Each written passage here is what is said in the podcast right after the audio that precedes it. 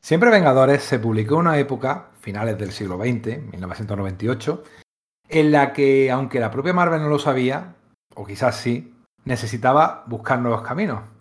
Mientras que aquí lo que tenemos es una historia anclada en el pasado más profundo de este universo y de concretamente el grupo de los héroes más poderosos, los Vengadores. Y aunque contaba con los dos autores probablemente más hot del momento, ahora recordamos casi como el canto del cisne de una época. O quizás esa sensación sea equivocada y aún sea una obra moderna y actual, aunque sea por tener como protagonista a los Kangs, que parece que van a dominar las siguientes fases del universo cinematográfico Marvel. En todo caso, muchos aficionados, entre los que nos encontramos los componentes de Sala de Peligro, recordamos esta serie de 12 números con especial cariño y hacía tiempo que queríamos dedicarle un ratillo a hablar de ella. Hoy, para hablar de Siempre Vengadores, tenemos a alguien que disfruta muchísimo escudriñando en el pasado de los personajes, Íñigo Rodríguez. Hola Íñigo, ¿qué tal? Hola, ¿qué tal? Pues estoy aquí encantado una vez más de, estar aquí para disfrutar, disfrutar de charlar de tebeos. Y este, que este es un tebeo que se presta mucho, al ser un tebeo sobre tebeos, se presta mucho a la charla entre amigos. Sí, sí, se puede friquear, pero bien, ¿eh? con este, con este cómic, es cierto.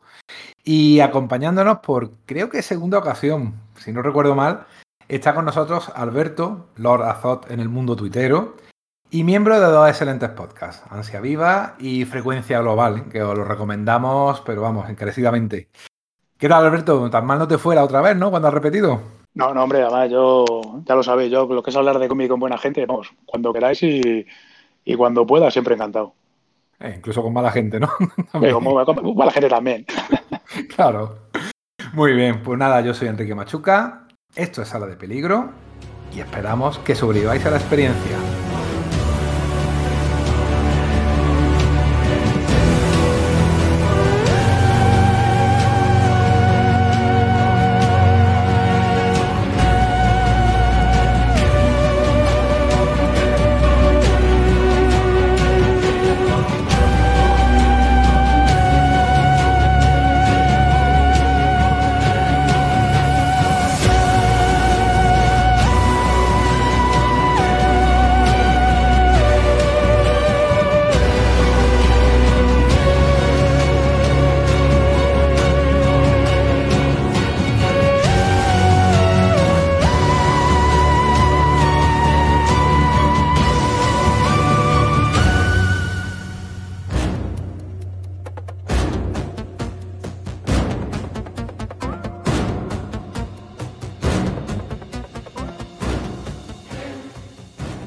Dicho está, anteriormente, estamos en 1998.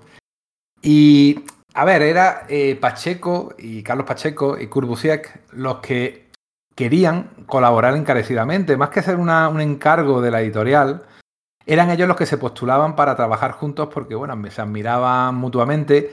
Son dos personas casi de la misma edad. Eh, Kurt creo del año 1960, Pacheco es del 62. Y sin embargo, gente que tiene un océano y un continente de por medio, porque Busia que vive en la parte norte-oeste de, Estados Unidos, eh, gente que, sin embargo, viviendo tan lejos, comparten un montón de, lugares comunes en música, en cultura y, por supuesto, en cómics. Ambos leyeron, lo reconocen, exactamente los mismos cómics. Ambos son muy fans de ciertas épocas que ahora comentaremos de los Vengadores y tenían muchas ganas de colaborar juntos. Sin embargo, no era, no era su primera intención eh, hacer una historia de Vengadores, sino hacer una serie, una miniserie eh, que contara un mundo alternativo. Esa serie se iba a llamar Mundo en Cadenas, Boring Chains, y iba de que el Capitán América no se descongelaba y consecuentemente el mundo era conquistado por los nazis. Y de repente nos encontrábamos con un montón de versiones de los personajes eh, Marvel, pero convertido en nazis. Que yo ya desde ahora, no sé vuestra opinión, rechazo la idea, porque yo ya estoy harto de historias en las cuales eh, los, personajes buenos que conocemos toda la vida de repente son los villanos. Yo la verdad que eso es que ya acabo ya por odiarlo. Ya estaba manido hace 20 años. O sea, imagínate ya ahora. Eh, ya lo había hecho bastante bien Fabian de otra forma, pero muy parecida, Fabian Nicecia y Mark Bagley en los Thunderbolts, ¿no? Con aquel mundo dominado por la Esfinge en que los Vengadores eran un grupo represivo que, gobernaba el mundo, gobernaba, que ayudaba a gobernar el mundo a la, Esfinge. Hombre, yo reconozco que tengo debilidad por todo el tipo de historias de universos alternativos, ese Walls y demás. Y a mí no me hubiera importado verlo, ¿eh? O sea, es cierto lo que dice Enrique, que, es algo muy manido, porque además eh, el pobre Pacheco lo decía, que, esto al final era el hombre del castillo, ¿no? De Manny Castle. Al final era un, un poco un remake de, de eso, pero bueno. De, hecho, ellos se quedaron con la copla porque al final muchos de los diseños los utilizaron, o los utilizó Pacheco en, en su etapa en 4F con, con Rafa Marini y Loeb. Toda la parte última de cuando van viajando por dimensiones, que de hecho aparecen versiones nazi de, de los 4F, son diseños que cogieron del, del Walling Change. Sí, había, eso lo pueden buscar, por ejemplo, en la edición, la última creo de... Sí, la última que sacó Panini, sí. Panini. De todas maneras, creo que se avecina una nueva, no sé cuándo, pero algo he oído que, aparecen los, los lápices. No, no, lo he podido encontrar en ningún sitio en internet, pero sí están en este, en este tomo, que son unos diseños chulísimos. O sea, Iron Man era Iron Cross, o sea, Cruz de Hierro. Todas esas ideas chulas que tiene, ¿verdad? Que Pacheco para eso es un, tiene, tiene una idea muy, muy, muy atractiva. O el boceto de los cuatro fantásticos nazis, la verdad que yo quisiera ver ese uniforme que era blanco y rojo, porque vienen las indicaciones de color. Lo que vemos ahí son simplemente un boceto chulísimo a lápiz. Eh, pero me gustaría haberle visto con un 4, con un 4 en el pecho y no con una, una esvástica, la verdad. pero, pero bueno, no, no, llegó esa serie a nada porque había una que se estaba preparando que era Mutante X, que no sé si la recordáis, que era de Havoc, de Chaos, que era muy ah, parecida, ¿no? Sí, que, iba a un, a un universo alternativo también bastante represivo. Mm, yo no recuerdo ni siquiera haberla leído. Me suena, pero yo creo que es paradigmático el hecho de que eh, la, la idea es parecida, luego dicen que el desarrollo era totalmente distinto de lo que tenían ellos pensado, con lo que tenía que era basada además en una idea antigua de, de Busiek de los años 80, pero lo que tenían ellos pensado con lo que luego salió Mutante X tampoco tenía tanta, tanta similitud. Y sin embargo, como el punto de partida sí era muy similar, pues Marvel decidió darle prioridad a la serie de mutantes. Yo creo, lo que iba a decir antes, que es paradigmático de la situación de los Vengadores en aquella época, incluso aunque estaba en paralelo publicándose ya los Vengadores de Busiaki Pérez, que iban funcionando bastante bien, pero no, no, aquí si los mutantes tenían la idea, los mutantes iban delante, eso, eso no, no había... La, era la época, ¿no? Ahí era el, poder mutante, ahí los Vengadores hasta, hasta que llega Bendis, no, a ver, las cosas como son, nos pueden gustar más o menos, pero a nivel mainstream los Vengadores siempre ha sido un, segunda fila, hasta que Bendis lo coge y lo pone en el candelero para mal o para bien. Encima es que además era una serie que, no sabían qué hacer con Caos, entonces lo mataban y él aparecía en un mundo muy parecido al nuestro para jugar con versiones paralelas, alternativas, pero tampoco tenía, cuando digo al nuestro, ya me habéis entendido, a la Tierra Marvel 616, tampoco era nada especial, tenía un dibujo de Tom Raney fue dudoso cuando menos. Bueno, pues eso, finales de los 90 en los mutantes, tampoco vamos a perder más tiempo con ello. Total que por un lado, eh, ellos querían colaborar, por otro lado, la editorial le parecía bien, le, lo veía interesante, pero tenían que buscar una historia y no la tenían. Y claro, eh, Pacheco estaba, eh, como casi siempre ha estado por otra parte en su carrera, en exclusividad en Marvel. Entonces, cuando tú tienes un artista en, exclusividad, le tienes que pagar por el simple hecho de pertenecer a, la editorial, independientemente de que produzca o no produzca páginas. Luego ya por página además le tienes que pagar. Entonces, tú cuando tienes un artista en exclusividad, lo tienes que explotar. Tienes que hacerle producir páginas. Eh, lo que hizo fue eh, el, aquel anual, eh, que yo creo que todos recordáis, de El Escuadrón Supremo con los Vengadores, ¿verdad? El que editaron aquí con el carnet, además de, de miembro de los Vengadores, que yo creo que muchos de nosotros todavía lo guardamos. Lo publicó Forum en aquella época, en la, sobre la que ellos tuvo que salir en el 99, yo creo que en el 99-2000 salió aquí, aquí en España. Y ahí ya se produce un primer accidente. Eh, claro, tiene que dibujarlo, pero van tarde, eh, necesita ayuda, necesita varios entintadores. Y tiene cerca, porque, bueno, cerca, estaba Carlos viviendo en, San Roque y Jesús Merino estaba viviendo en Granada, son 250 kilómetros más o menos, yo vivo justo en medio, precisamente, de, las dos poblaciones, y les, se pasó a echarle una mano. Y la verdad que le, sobre todo para acabarle los bocetos, pero la verdad que le gustó mucho el resultado final y de ahí ya surgió la oportunidad que se concretó en, en, Vengadores, Siempre Vengadores de que Merino entintara. O sea, esa concatenación de, de, hechos fue lo que hizo que Merino se convirtiera durante, yo qué sé, bueno, 10 años en el entintador oficial de, Carlos Pacheco, haciendo pues, otra pareja mítica, ¿no? Siempre decimos Birne Austin, pues aquí podemos decir Pacheco Merino siempre, ¿no? Que, es lo que relacionamos. Pero bueno, la idea era que querían hacer una historia. Entonces fue idea de Mark Waid eh, lo de coger un equipo de Vengadores de distintas épocas. Eh, no fue idea de Carlos Pacheco, no fue idea de Curbosía, sino de Mark Waid, que pasaba por allí y era coger de, varias épocas. No recuerdo yo ningún precedente de eso, aunque seguro que sí lo hay. No sé vosotros si lo recordáis. De eso, de coger un, un equipo, pero de distintas partes del tiempo. Pero creo digo que lo más parecido sería que, además le hacen homenaje en la serie a cuando viajan al, oeste, ¿no? Y se encuentran Ojo de Halcón con, pues con todos los personajes como eh, Kid Cold y demás, que son los personajes del oeste típicos de Marvel. Sí, siempre, como siempre pasa en esos casos, hay dos cuestiones. Por un lado era la nostalgia ¿no? de, de Steve Englehart y de Roy Thomas, que entonces era el editor, y además renovar el copyright de los personajes. Eran personajes de los años 40 y 50 de Marvel, de la historia del oeste de, los años 50. Entonces era Tile y Atlas, como ya sabemos todos. Pero también ahí había, aparte del factor nostalgia, el factor legal, ¿no? Pero sí, sí, es verdad. Sí, quizás precisamente el referente era una historia de los Vengadores de principios de los 70. Entonces empezaron eh, a buscar los personajes. Esa era la idea, hacer lo primero, ¿no? La, alineación de personajes. ¿Qué os parece? Porque es discutible, ¿no? En algunos, en algunos casos. Es un equipo, es un equipo muy curioso. Para empezar, porque tiene un nivel de poder bastante bajo. No tiene eh, ni a Thor, ni a, ni a Mónica Rambó, ni a personajes esos que den si la mayoría son simples humanos, ya me entiendes. Dentro de lo simple humano que es el Capitán América con superfuerza, o la avispa, o, dos Hampims, y un ojo de halcón. Eh, es un, es un, una delegación que a mí me gusta, me parece muy divertida, pero que es un equipo que le ves y dices, joder, estos van a tener problemas para enfrentarse a grandes amenazas. Y quizás era eso lo que buscaban. Pues yo creo que aquí Pacheco, bueno, Pacheco y por final, aunque el guionista sea Kurbusiek, yo creo que, aquí es un, caso de, una sinergia excepcional entre los dos autores, ¿no? Porque lo que has dicho tú antes, Enrique, que los dos, los dos se buscan. O sea, de hecho, un poco Busiek está, entra en el proyecto porque Pacheco, que ya era un, actor, un autor hot, es el que le selecciona por lo que comentaba, porque son gente que, que coincide en muchos puntos, son dos tíos junto con Mark Waid, que también está por aquí, son tíos que son absolutamente enciclopédicos del Marvel clásico y sobre todo de, los Vengadores, ¿no? Y yo creo que aquí le puede la pasión.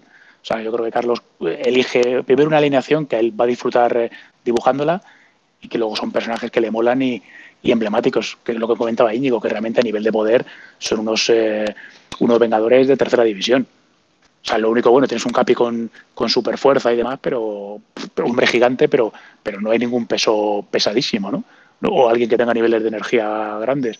Pero sin embargo, yo creo que eso al final le da mucho carácter, porque tienes un Capi que es el Capi que viene del Imperio Secreto, ¿no? Que está ahí un poco como, como que ha perdido un poco el norte y, y, la energía o el liderazgo, y tienes un, un ojo de halcón eh, más macarra que nunca, ¿no? Y luego el, el, conflicto entre, entre el Hamping primigenio siendo el hombre gigante y, y el Hamping eh, Yellow Jacket, que es, que es su personalidad enferma, ¿no? Entonces yo creo que, que da mucho, mucho juego.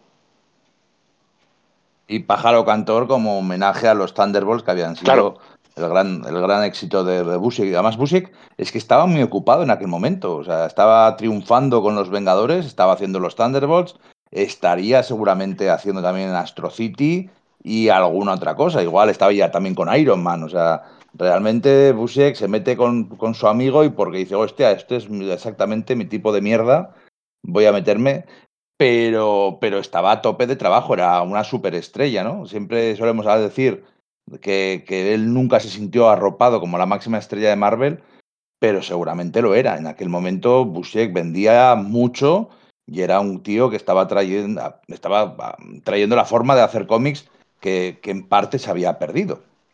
Lo que pasa es que también le coincide con el punto.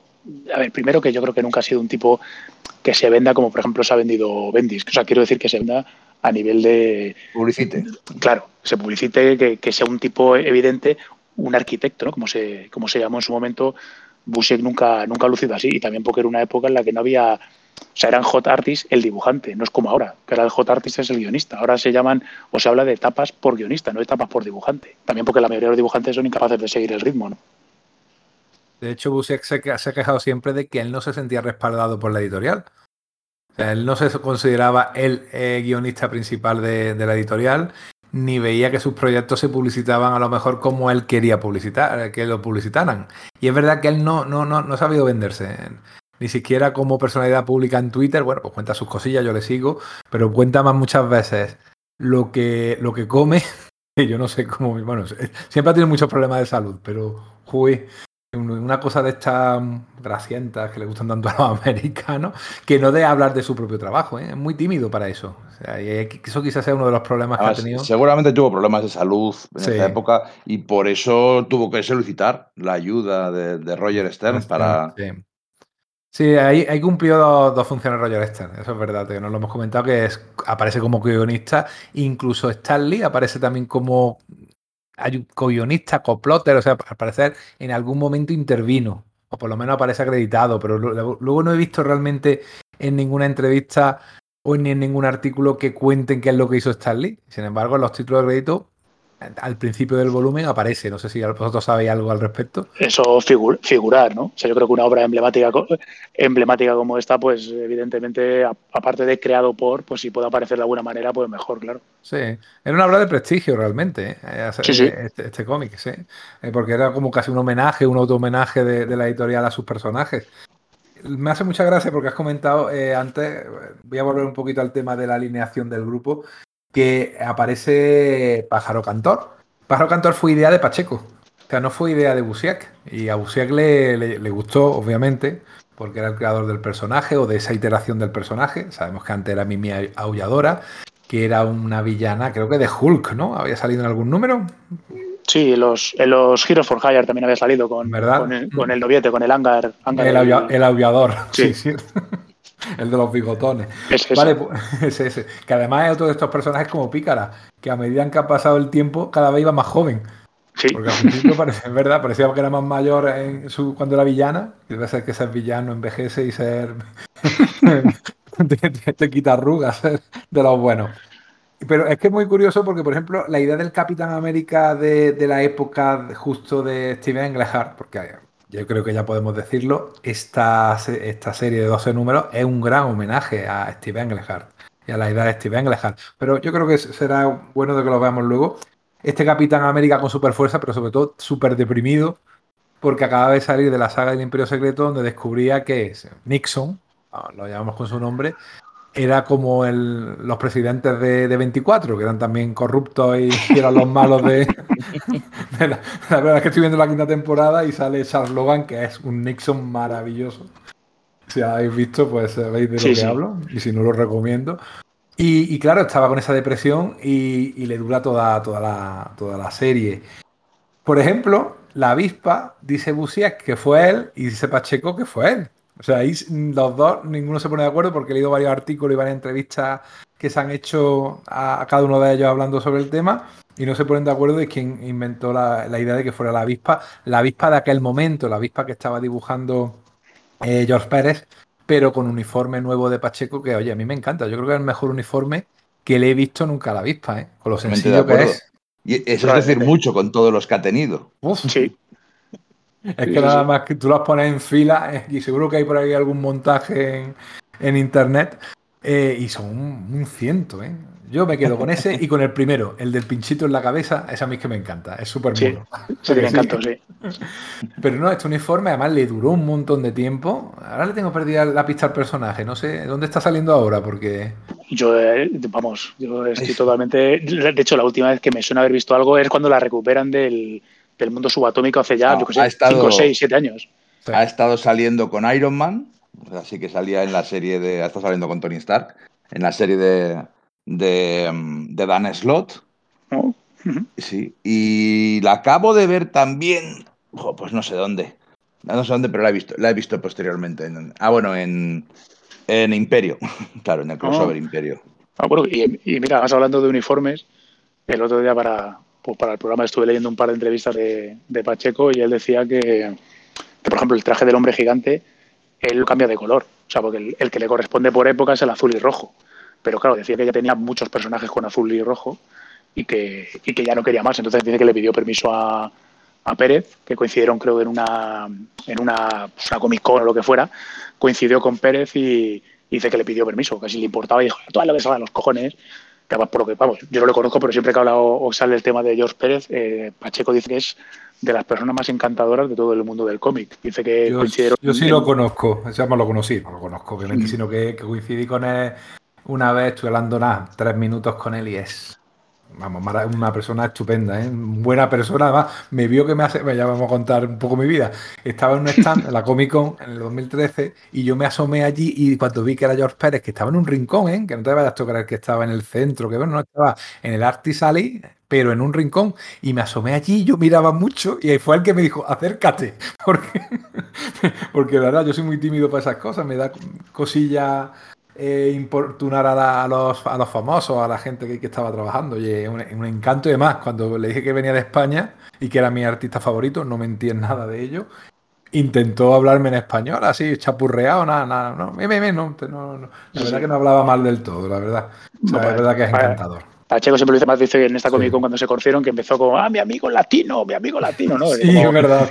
Y, claro, pues supongo que, pues lo dices tú, Pacheco, que además eh, Pérez, eh, aparte de Majo, a nivel profesional pues le encanta, pues claro, supongo que sería un, momento maravilloso para él, ¿no? Entonces pues cambió el, uniforme al, amarillo y azul que sale en el cómic porque cromáticamente le parecía más interesante a nivel de, de todos los personajes, ¿no?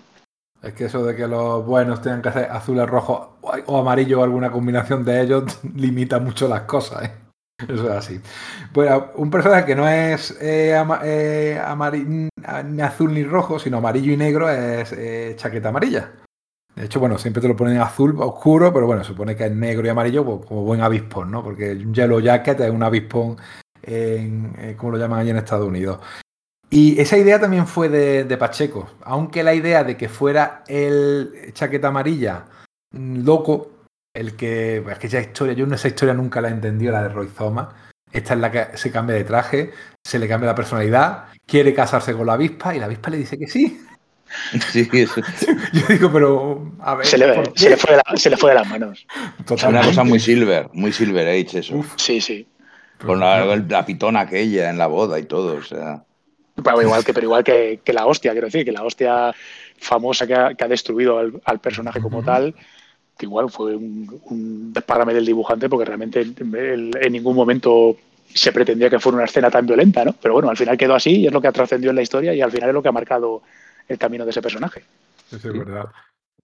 Pues en este caso, eso es el, el, chaqueta amarilla loco sin la gafita. A mí me gusta más con las gafas. Yo como me crié con los Vengadores de Pérez y de Virne, ya ahí tenía las gafas, pero bueno, es un personaje interesante y la dinámica que tiene en, este, en esta historia, luego la comentaremos, está muy bien.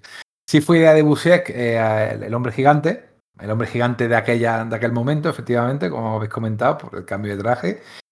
Y me resulta muy curioso lo de Ojo de Halcón, porque resulta que Ojo de Halcón, lo hemos comentado, son dos personas con una lectura muy semejante, con un trasfondo cultural muy semejante y con unos gustos muy semejantes, es el personaje favorito de Marvel, tanto de Carlos Pacheco como de Kurbusiek, que es Jodalcón, tanto para uno como para otro. Entonces Busiek dice que la idea fue de Pacheco y Pacheco dice que es de Busiek.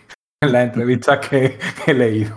Tampoco se tengan que pelear, pero me resulta curioso cómo, eh, cómo cada uno se eh, apropia o le deja al otro eh, la propiedad de la idea, ¿no? Y era un, hombre, la verdad que era un ojo de halcón un poco raro. Además, creo que le cambia el uniforme, porque el uniforme era con faldita y las piernas al aire, ¿no? Era un poco ridículo. Sí, el que lleva en aquel número con Barry Windsor Smith, ¿no? El número 100 de los Vengadores. eso es. Eh, Ojo de Halcón también es, mi Vengador favorito, eh, gracias a Steve Englehart, pero no por, no por los tebeos de que, hablamos de los 70, sino por los Vengadores Costa Oeste, que fueron donde, para mí, por mi generación, brilló, brilló más Ojo de Halcón. Eh, también vamos a recordar, aunque no esté hoy, a Pedro Monge, cuyo personaje de Marvel favorito también es Ojo de Halcón. Yo coincido, no, es el favorito mío de Marvel, que sería los Héroes de Alquiler, pero sí es mi Vengador favorito. Yo, de hecho, yo justo antes de, los Vengadores Costa Este, a mí me flipó cuando leí el, el Esta Superhéroes de Forum, tanto el de Ojo de Halcón como el de los Vengadores Costa Oeste, ¿no? que daba pie a la, a la serie. Ahí dije, hostia, este personaje mola un huevo. Incluso de antes, en la época del, del 150 y el 200 de Vengadores, esta época de Jim Shooter, David Michelini, George Pérez, eh, John Byrne, salía mucho pero muy a su aire. De hecho, eh, cogía a Henry Peter Girish, esa escena yo creo que es mítica, y lo capturaba cuando entraba a la mansión de los Vengadores, porque claro, no lo conocía, no sabía que era el enlace del gobierno con, los Vengadores, y, se, y te lo encontraba atado a una silla mientras se comía un sándwich y cuando llegaban los otros, ¿pero qué has hecho? Claro, ¿qué, qué pasaba? Que lo echaba del grupo, Girish. Y luego pues se hacía guardia de seguridad, eh, peleaba contra la burraca asesina y todo eso era dibujado por Virne, lo leí siendo bastante pequeño y, me, encantaron. O sea que no es mi vengador favorito, porque es la bestia, soy así de raro. Pero oye, la verdad que es un personaje que es muy molón y entiendo a los que. pega mucho que sea la bestia, tu vengador favorito. ¿Verdad? Pero, pero, la bestia, la bestia vengadora, la, bestia, peluda. Claro, claro, la, buena. es eso. Y luego finalmente tenemos a los personajes del futuro. ¿vale? Tenemos personajes del pasado, del presente y del futuro que uno es pájaro cantor, es decir, te deja ver que en algún momento pájaro cantor, eso luego no pasó, iba a ser miembro de los Vengadores. No sé si la idea era que. Eh, la idea de, meter al personaje, repito, era de, Pacheco. Pero luego no se implementó. No, en ningún momento creo que ha aparecido como, como Era, ¿Era la líder, además, de, de esa encarnación futura de los Vengadores? No me lo estoy inventando? que lo dijeras, no lo recuerdo. Sí sé que decía que era amiga de, la avispa, ¿no? Y que habían corrido aventuras juntos. Porque mm. ya sí recordaba la guerra del infinito esta que... O la guerra de... No, del infinito es, no. ¿Cómo se llama? La guerra del, destino. Del destino, eso, mm. son palabras rimbombantes. La guerra del destino, sí la recordaba, pero nebulosamente, lo bastante como para no afectarla, ¿no? Esas cosas que pasan cuando viajan en el tiempo. Bueno, y al final se les borra la mente a todo, ¿eh? Aquí no seguramente hay hubiera, seguramente hubiera llegado a ser vengadora mm. de no haber entrado el cambio tan radical de, de Bendis, ¿no? Por decirlo así. Sí, probablemente. Porque en los Thunderbolts sí que siguió una evolución muy coherente, muy interesante y se convirtió en la más serena, la más, eh, incluso en la época posterior de los Thunderbolts de, de Warren Ellis se convierte en la, en la más honesta, en la más heroica de todos los personajes. Es un personaje muy, muy sólido. La trayectoria que le da Busek, la verdad es que, que es, de hecho es la más interesante, a nivel de desarrollo de personaje, la más interesante de todos los Thunderbolt. Y finalmente, eh, una adición que fue cuestión de, de Tom Brevoort, que era el, el, editor, que era meter al Capitán Marvel nuevo que iba a aparecer luego en la serie que hizo Peter David. Dennis Bell, el hijo del Capitán Marvel original, iba dejando hijos doquiera iba. Porque vamos, que ¿cuántos? Yo ya le tengo contado por lo menos tres, no sé si alguno más. ¿Cuál es el tercero? ¿Este? ¿El, el, medio Skrull y el otro cuál es? Una, una, una, chica, ¿no? También había. Sí, fila, fila, ver, ah, Casar. Ah, es verdad, verdad. Que fue durante unos cuantos. Una miniserie o unos Sí, que tiene, una, que tiene una espada, ¿no? Y toda la historia, sí. Sí, algo sí usaba, las negabandas y era, era la novia de Dragón Lunar, ¿no? Sí. Ah, verdad, verdad, cierto. Mm, cierto, cierto. Era, un follarín del espacio. Sí, sí, no, totalmente. Ahí donde iba, que una Skrull, no hay problema. Una Kree, tampoco hay problema. Aquí lo que, lo que se ponga por delante, muy bien casi. Digo yo. Lo que pasa es que luego parece que no atendía mucho a sus eh, obligaciones como padre. Eso no estaba tan bien. Era un guerrero. también había un cáncer de por medio, se puede entender. La cuestión es que, bueno, mm, ya al hilo de esto, a mí me encantó la serie que, hizo Peter David con, el Capitán Marvel, este, con Jennings y la relación con, Rick Jones, que es uno de los protagonistas también de la historia, que todavía no lo hemos nombrado. Que bueno, ya que estamos, ¿qué, qué os pareció aquella, aquella serie? Duró veintipico números, un primer volumen, luego un segundo volumen también más o menos igual. Contadme. Yo quería que me gustara. Porque ah. yo, siempre me ocurre lo mismo con Peter David. Quiero que me guste. A veces lo consigue, pero eh, no, no, no, no, tengo nada contra él, ¿eh? no me meto con él jamás. Simplemente yo no comulgo mucho con su estilo. Y hay cómics suyos que me gustan, pero este en concreto, pues veía detallitos, veía conceptos, veía algunas cosas, pero al final a mí me perdía una y otra vez. Cada vez que pensaba que iba hacia algún lado, eh, se quedaba en la bufonada, no, no, era totalmente incapaz de hacer épica, o de hacer combates, o de hacer, pues no sé, cosas que, le pides a los cómics de superhéroes, ¿no? Al final, yo siempre lo digo, seremos muy básicos, pero si ves una peli de tiros, quieres que haya buenas escenas de acción. Y si ves un, lees un cómic de superhéroe, quieres que haya buenas escenas de acción. No todo el rato, no tiene por qué ser todo el rato, pero Peter David tiene una incapacidad para hacer eso. Yo estoy un poco con Íñigo. A ver, a mí Peter David en general, todo lo que me he leído más o menos me gusta, pero yo creo que aquí quiso cambiar tanto de tercio del personaje, de separarlo tanto de su padre, que toda la trascendencia, que por ejemplo todo el rollo súper metafísico que tiene eh, la parte con Stalin y demás, yo creo que huyó de eso y, al final pues lo convirtió un poco en un, en un payasete espacial, ¿no? Y a mí, pues sí, había, pues lo que dice Íñigo, había episodios que podían estar más chulos, tal, pero, pero no era una serie para mí de cabecera. No voy a decir, hostia, cómo mola esta aproximación al personaje. Y eso que visualmente me parece muy interesante.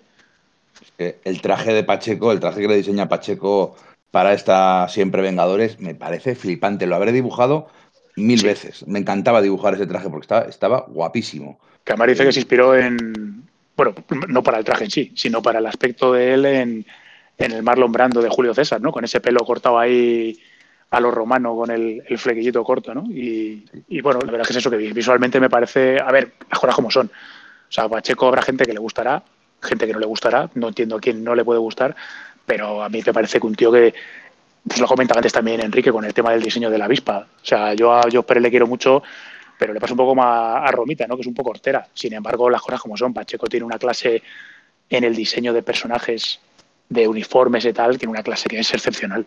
Sí, sí, sin duda. Y no, y en más, y ahora cuando comentemos, cuando ya nos metamos en la hondura de la historia, mm, yo creo que lo que vale de esta historia, que, ya adelanto para mí tiene muchas pegas, lo aporta Pacheco. Y la narrativa de Pacheco y la manera que tiene de hacer el acting de los personajes eh, en el de esta historia. Pero bueno, llegaremos a eso. Os quería cambiar un poquito de tercio, porque hemos visto ya un poco la alineación de personajes. Eh, a ver, claro, tú ves, cuando haces esto tienes que darle un poco como una, explicación o intentas dar una explicación. Lo que pasa con la explicación es un poquillo cogida por los pelos. Es decir, a ver, ¿de qué va esto? Pues va de que está Rick Jones en coma, lo llevan ante la inteligencia suprema para ver lo que le ha pasado, que está prisionera en la luna. La inteligencia suprema ya creo que en aquel momento le había hecho ya la jodienda a, los, a los Kree, eh, ¿os lo recordáis? Lo de eh, que mutarlo o iba a hacerlo, yo qué sé, yo es que ya me lío con la sí, historia. Sí, bueno, a ver, aquello había sido en Operación Tormenta Galáctica, eh, donde en teoría el Caballero Negro lo había asesinado. Eso, había ejecutado, vamos. Sí, sí, sí, se ponía encima y le clavaba la. Porque además eran los dos grupos, uno a favor, otro en contra de matarlo, y, ganaban los de matarlo, pero luego no lo habían matado, claro. A una inteligencia, pues eso no la puedes matar de, esa manera. Pues entonces, cuando, por ejemplo, hablan del Capitán América, de su, de su importancia en la serie, es porque lo han cogido de ese momento histórico en el que está deprimido, porque se ha dado cuenta que el gobierno americano está corrupto, para que no tenga eh, cualidades de líder, pero sí cohesione al grupo. Bueno, vale. Eh, la avispa era porque eh, es flexible, es una líder flexible, de hecho es la líder del grupo. Y a mí, además, la avispa como líder de los Vengadores me gusta muchísimo. Le da, le da mucha gracia. Coincido, coincido totalmente. ¿eh? Sí, sí. O sea, porque además me, gusta el rollo le da a Busiek de, de, ver, de pasar un poco todo lo que hemos visto de la avispa, de ser una piba súper infantil, súper estúpida, que si me cambio de trajecito, que si no sé qué, a convertirla en un líder, pues vamos, por propio derecho. Sí, es así. La, avispa de Roger Stern, básicamente. Sí, a partir de ahí es cierto. Luego, eh, chaqueta amarilla, pues porque lo iba a traicionar y esa traición iba a dar lugar a. Es decir, una explicación es un poquito que las da el personaje de Libra. También aparece el personaje de Libra. Lo que pasa es que aparece, desaparece. Es un personaje de estos crípticos que tú no sabes bien de qué va. Y yo qué sé, a mí casi que me sobra. Yo no sé vosotros. Eh, sí, Yo creo que la explicación de por qué son esos personajes en concreto es porque son los personajes que les molaban de pequeños y hubieran querido escribirles. Totalmente. yo quiero escribir a ese Capitán América que me marcó que abandonaba el traje, pues le cojo. Yo quiero escribir a, a, Ojo de Halcón y quiero escribir a Chaqueta Amarilla, pues también les cojo porque a mí me molan y voy a, y, voy a hacer mi fanfiction. ¿no? Total, totalmente. Es el mismo, muchas veces, bueno, no recuerdo quién fue el que dijo que Marvel, a partir de que se van Kirby, Lee, a Kirby Disco y tal, es un, un fanfiction de sí mismo. Pacheco. sí, Pacheco es, pues seguro, seguro. Que dice que todos son fans de Marvel que entran en Marvel para hacer sus fanfiction.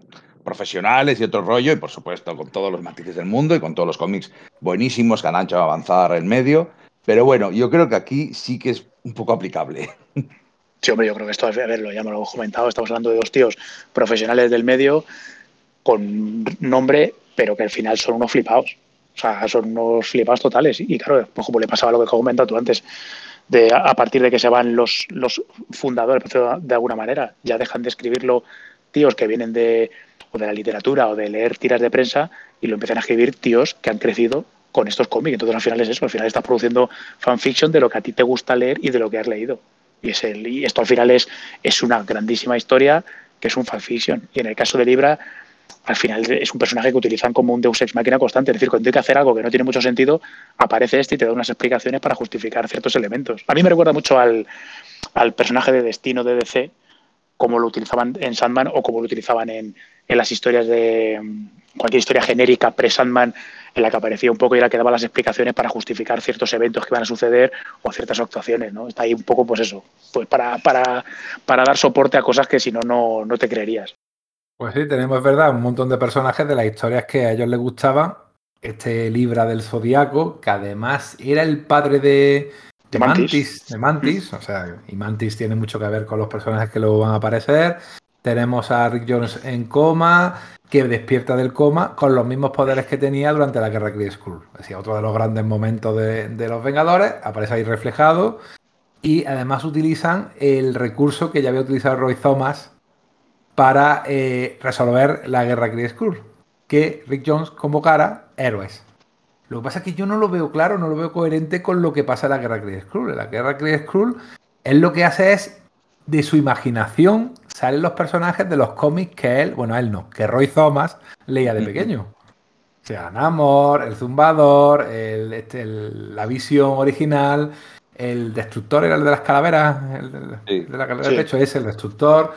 Y el Capitán América y Namor, él mismo dice en la Guerra Kree Skrull, dice, estos cuatro, que no son el Capitán América y Namor, me han resultado más difíciles porque no los tengo tan presentes. Es decir, los saca de sus recuerdos. Sin embargo, aquí lo que hace es sacarlo de la corriente temporal, no lo saca de su, de, de su imaginación. O sea, yo creo que si quieres hacer algo coherente con la historia de la, en la cual te basas, sin embargo, ese detalle, no sé, no es que sea importante, pero me llama la atención que hayan hecho ese cambio. No sé cómo lo veis. Bueno, es, el, es la excusa para tener una historia, ¿no? Sí. A, aunque sí que es cierto que, que gran parte de la historia eh, gira en torno a ese gran poder que tiene la Tierra o que tienen los terráqueos, si lo llegaran a desarrollar, que les llevaría a conquistar el, el universo, ¿no? Y, sí. se explota varias veces, se utiliza la, para la gran batalla final también. De hecho, esa es la excusa argumental. Empieza la historia con eh, un ejército de vengadores conquistando planetas. El planeta de Chandu, el de la legión de. De, de la legión, no, perdón. La legión superior, no, de los guardianes de la galaxia de, del siglo 30. Entonces, eh, se supone que la Tierra se ha expansionado con este ejército de vengadores y la culpa, pues, la tiene en principio Rick Jones. Y hay que matar a Rick Johnson, ¿vale? Y están los señores del tiempo, los que eran el mago de Oz en la serie de Loki, pero ya todo el mundo había visto la serie de Loki, pues los que eran el mago de Oz en la serie de Loki, pues son los grandes villanos en la sombra de esta historia. Personajes que habían salido en Terminatrix, podía ser, ponerme al día, porque también una historia que no leí en su momento. Salieron la primera vez, yo creo que en, en el Thor de finales de los 70. Vale, Vale, vale, vale, vale. El Thor de. No sé si fue de Fal. No, de Gruenwald. Fue el Thor de Gruenwald a finales de los uh -huh. 70. De acuerdo. Y luego volvieron a salir y ya también una versión villana de, de ellos. Son unos personajes que eran de tercera o cuarta categoría. Pero bueno, los cogen, los rescatan y los utilizan también como antagonistas, ¿no? Quieren cargarse eh, a, Rick Jones para, que la historia sea como ellos piensan que tiene que ser. En ese sentido, pues efectivamente ahí tenemos, vuelvo a remitir a ella, tenemos un podcast también que, que hablamos no hace tanto sobre, sobre la serie de Loki. Y, y claro, eh, aparece Kang y aparece Immortus. Que ahí sí me parece una gran idea. O sea, meter a los dos en la misma historia y hacer que se enfrenten y sobre todo, yo creo que es lo más chulo a nivel de caracterización de personaje. No sé si había salido antes, que Kang no quiera ser Immortus, es decir, que Kang no quiera envejecer, que Kang no quiera convertirse en un funcionario del tiempo, porque Immortus casi es eso. A mí me gusta mucho, ¿eh? Le da a mucho, mí mucho me, parece, me parece cojonudo. O sea, me parece el, el, el, rollo de yo quiero ser un conquistador y no quiero ser un viejo chocho aquí manejando negocios y siendo un burócrata. Yo quiero ser, quiero ser un guerrero. A mí me, parece una aproximación muy interesante. Yo creo que es el mejor Kang que se ha hecho. O sea, así, punto, el mejor Kang. No hay eh, ni, ni Englehart, ni, ni luego posteriormente. Es que posteriormente poca gente ha utilizado bien a Kang. El mismo Busiek al final de, su etapa de Vengadores, pero muy, muy, muy poquita gente lo ha usado bien. Eh, para mí es el mejor Kang. Y es, y es, un concepto muy interesante, ¿no? Porque al final la lucha del destino, es la lucha la guerra por el destino, la guerra por el destino del propio Kang, que no quiere convertirse, no quiere envejecer, quiere seguir siendo siempre eh, un tío duro. Sí. Y aparte de lo que, lo que comenta también Enrique antes, a nivel de, caracterización de, por parte del dibujo de, Pacheco. Yo cuando ese Kang empieza a sacar esas fuscas enormes, ¿no? Que, son más grandes que su cabeza, con, con múltiples cañones y tal, o sea, me parece una sacada de chorra a nivel visual que yo me quedo loco. O sea, yo ahí empiezo, cuando él empieza a armar su ejército y a armarse a sí mismo y acumular armas y tal, me parece, o sea, esas páginas me parece, vamos, canelita. Es verdad, me ha hecho gracia lo de la fusca y la cabeza, porque es verdad que tiene una cabeza importante. Decía Pacheco que no quiere dibujarlo como si tuviera una olla más jefesa en la cabeza, pero casi que lo parece. Pero precisamente a nivel de caracterización hay un momento buenísimo en el cual eh, Kang, creo que el número 7 u 8, se quita el casco y ya es Inmortus ya. Sí. Con menos canas, pero es Inmortus. O sea, nada más que con ese detalle de dibujo está diciéndote, no, no, por mucho que quieras, te estás convirtiendo en lo que no quieres convertirte. Incluso se le ve cansado después de haber tenido que huir, que cosa que le, que le mata como guerrero que es. Las motivaciones de maneras de Kang a lo largo de su historia son un poquillo discutibles, ¿no? Al final lo que es un follonero histórico, ¿no? Es decir, quiero batalla, quiero guerra, quiero conquistar, ¿no? Pero por deporte. sí, es un Gengis Khan de, la línea temporal, ¿no? Es el que sale un fin de semana buscando pelea siempre. es el follonero, ¿no? El que en Trade Spotting tiraba para atrás el bazo, ¿no? A la que le daba y se liaba a pelearse. Mira, me ha gustado. Me ha gustado eso de, de que se va los fines de semana a pelearse. Pero hay una cosa que sí me ha llamado siempre la atención es lo de los ejércitos de Kang. Es decir, convoca ejércitos a lo largo de la historia, los pone a pelear y ellos pelean. O sea, no se preguntan qué hacen allí, no se preguntan por qué hay gente tan rara a su alrededor, sino venga, vamos a pelear. Es una cosa que no. Que, a ver, yo soy un poco como Terry Pratchett, ¿no? En Guardia Guardia, y siempre le tengo un poco de cariño a esos personajes que sabes que están ahí para ser bulto, pero la verdad que te resulta un poco extraño. De todas maneras, la verdad que están unas viñetas chulísimas. Luego comentaremos también la parte del dibujo, porque hay que pararnos un momento. Pero la verdad que esos ejércitos temporales molan, molan mucho. Me voy a cambiar de tercio totalmente. ¿Qué edición tenéis de, este cómic? Yo tengo las grapas originales de Forum. Ah, con su cartoncito, ¿verdad? Era una edición muy apañada. La verdad que sí, estaba muy tenía, tenía al final en, al final tenía explicaciones de quién era quién en los personajes, de, de, dónde venían las referencias. ¿no? Esto viene del número 182, esto viene del número 127 de los Vengadores y unos artículos bastante chulos, la verdad.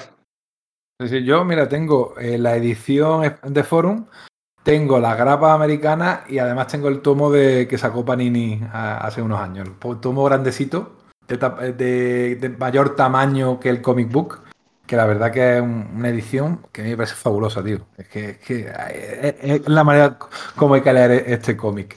Pero el otro día eh, se me ocurrió preparando, digo, a ver, seguro que sí, seguro que sí. Y efectivamente, nuestros amigos de Universal Comics, que sabéis que es nuestra tienda de referencia para el tema del cómic eh, en general y merchandising y tal, eh, siempre decimos y siempre hablamos del montón de, de fondos de armario que tienen del montón de ediciones atrasadas. Y sí, si tú te quieres comprar la eh, Vengadores, siempre Vengadores, en la edición de Forum, la tienen. Un TVO de hace más de 20 años lo tienen allí. Universal-comics.com. Por ejemplo, o si te vas a su tienda física en Barcelona, también lo, te, lo, puedes llevar. Si eres de allí o vas a Barcelona, te lo puedes llevar de la propia tienda.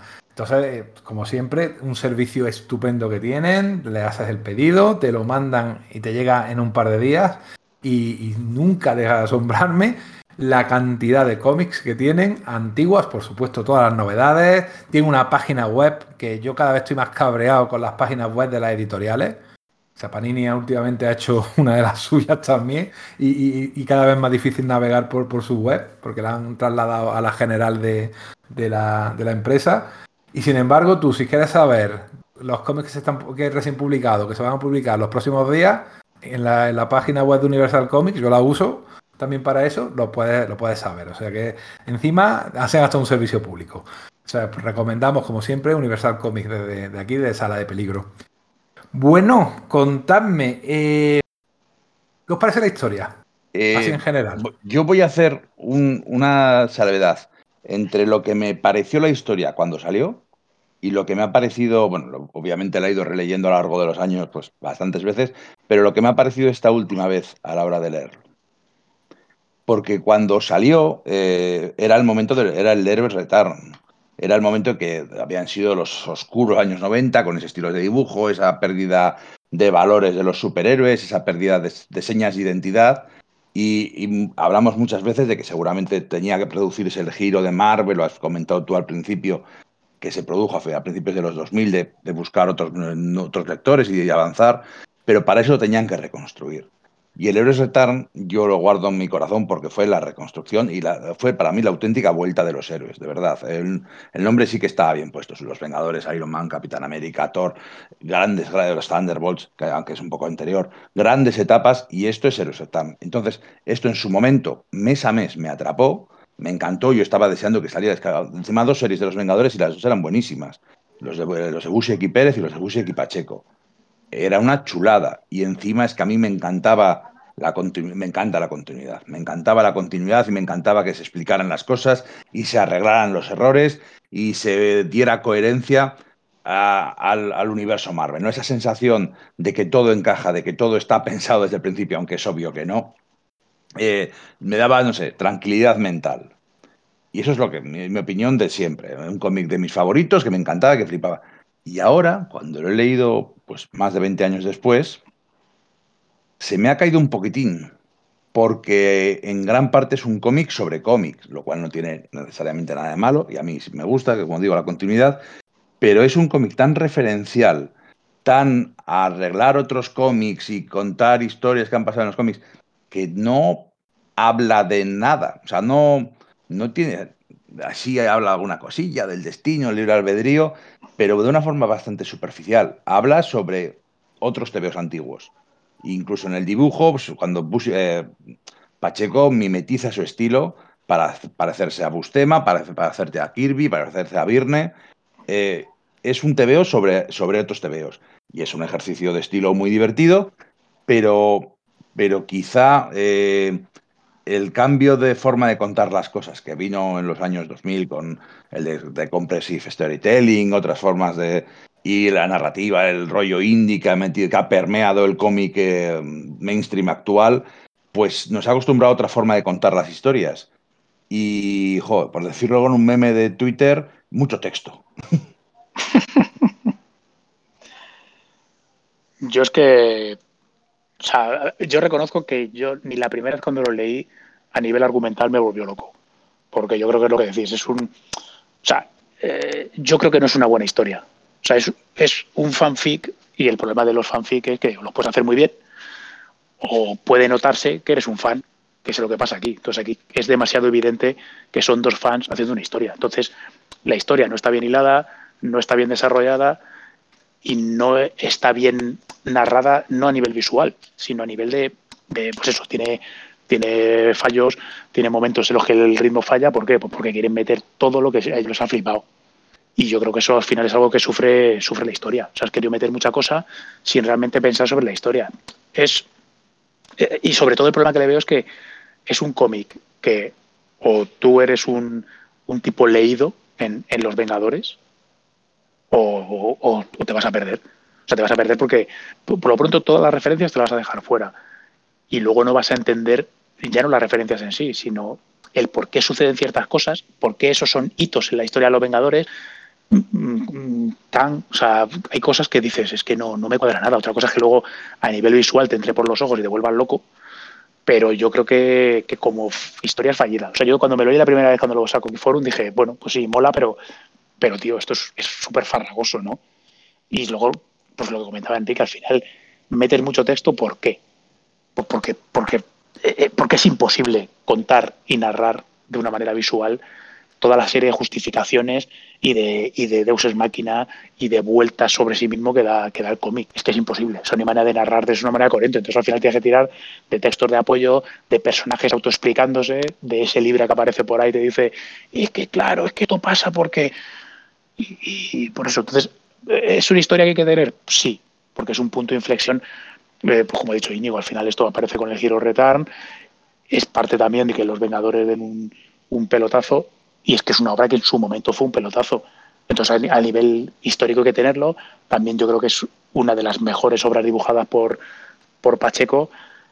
Pero a mí, como. O sea, si tuviera que ponerlo en, un top de historia de los Vengadores, pues probablemente entraría por, por la importancia que tiene y por el dibujazo que tiene, pero no por la historia en sí.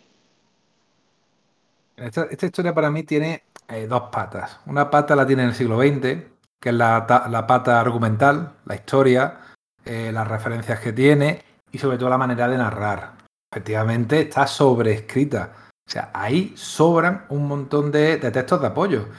Es que eh, hay un horror al vacío ahí que me parece eh, de, guionista un poco inseguro, lo cual me extraña mucho porque ya en aquella época Busia que ya había demostrado que sabe hacerlo. Sin embargo, no hay viñeta que no tenga diálogo. No hay viñeta que no tenga un texto de apoyo. Pero es que hay textos de apoyo sobre los textos de apoyo. Ese episodio que a mí me revienta. Son dos episodios además, todo de flashbacks. Uno en el que recuerda la historia de las intervenciones de Kang y otro en la que el propio Kang eh, recuerda su propia historia con unos textos, hay texto sobre texto. Es decir, eh, Kang recuerda una cosa y luego hay un texto por encima que asevera la cosa que ha dicho. Sí. Bueno, una, te voy a poner una pequeña salvedad. Esos dos números, el, creo que son el 8 y el 9, lo estoy mirando ahora mismo, ¿eh? los tengo en la mano. Sí, el 8 y el 9 son porno de continuidad. Pero como porno de continuidad, es el mejor porno de continuidad que se puede hacer. O sea, es. Eh, entiéndeme. Eh, no, es, no, lo ha hecho un tío con una cámara. Esto es una superproducción de, de porno muy bien hecha. Entonces, a mí, a, mí me gusta. a mí me gustan esos dos números.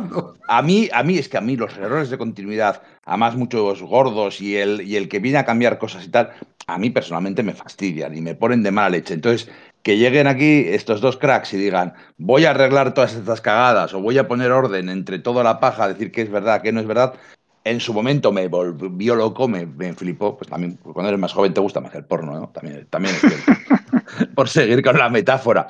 Y, y, hoy todavía los he disfrutado. Hoy todavía los he disfrutado porque me gusta la historia y porque me gusta pensar o imaginar o engañarme a mí mismo con que las historias río de los superhéroes eh, tienen cierto sentido, empiezan en un sitio y llevan a otro sitio, aunque sepa que no, aunque sepa que no es verdad, y siempre es un eterno retorno, de vez en cuando hay cosas y, y esta es una de ellas que arregla las cosas, que poda, ¿no? Poda las ramas que se salen del sendero de, de la continuidad, por decirlo así, de la sagrada línea temporal que dicen por ahí, y, entonces yo lo sigo disfrutando, aun sabiendo que es un fanfic y que es demasiado, pues eso, eh, cómic sobre cómic, esos dos números yo sí los disfruto mucho.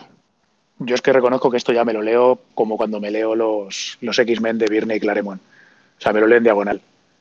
Y disfruto más de, cómo me cuenta la historia el, dibujo que los textos, porque ha llegado un momento dado que, que además es curioso, porque ni es la época y es lo que dice Enrique, que, joder, que Boucher no es un Claremont primigenio, ¿no? Como en esos números de, la Patrulla X, y ni siquiera es la época en la que, en la que se llevaba este rollo de, el tío está saltando y en el texto de apoyo te estoy diciendo que está saltando y él además está pensando que está saltando.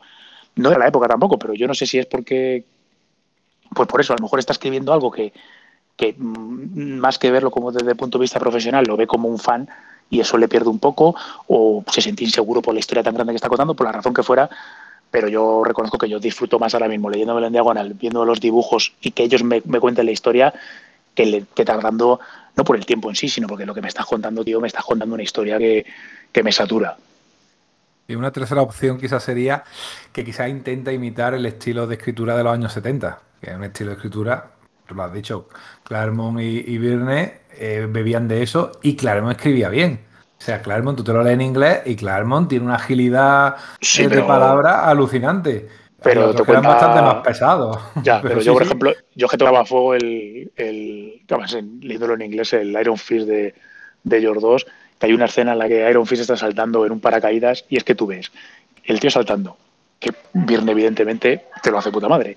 El texto de apoyo es y el viento le mece mientras salte no sé qué, y él además está pensando que estoy saltando y tengo que caer aquí. Como decir, tío, por favor, o sea, que no es necesario.